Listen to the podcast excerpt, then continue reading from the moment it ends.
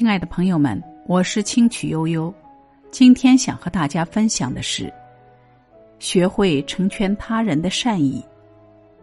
记得有一次，我的一个长辈在亲人群里发了一则养生小视频，提醒大家按照视频里说的做，肯定会对身体有好处。这位长辈转发的初衷，无非是想表达对亲人的关切。但是，一位亲戚却在收到没多久，就在下面一本正经的回复：“这条消息是假的，早就有人辟谣了，以后不要再发这种东西了。”一番话弄得那位长辈尴尬不已，之后在群里连话也不怎么说了。当善意被浇了凉水，被误解的好心便会收回，尊重他人好意。感恩他人善举，才能邂逅美好，收获温暖。古时候有位歌舞伎大师，名叫堪弥。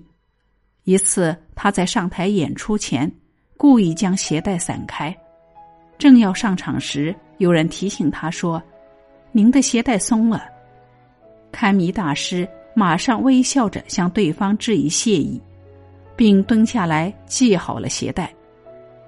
快到舞台入口处时，他又蹲下来，把系好的鞋带再次弄松。有人不解，问他：“你何必多此一举？刚刚为什么不直接告诉那个人这是演戏的需要呢？”堪弥大师微笑着说：“以感谢的心去接受别人的善意提醒，是件快乐的事。接受并享受别人的善意。”然后在适时的时候给予回应，这是一种美德。融洽和谐的人际关系，正是在这种互动中一点点建立起来的。当别人向你表达善意时，说明他正在关心你。以感恩之心去接受、去感激，才能不让人寒心，使善意持续传递。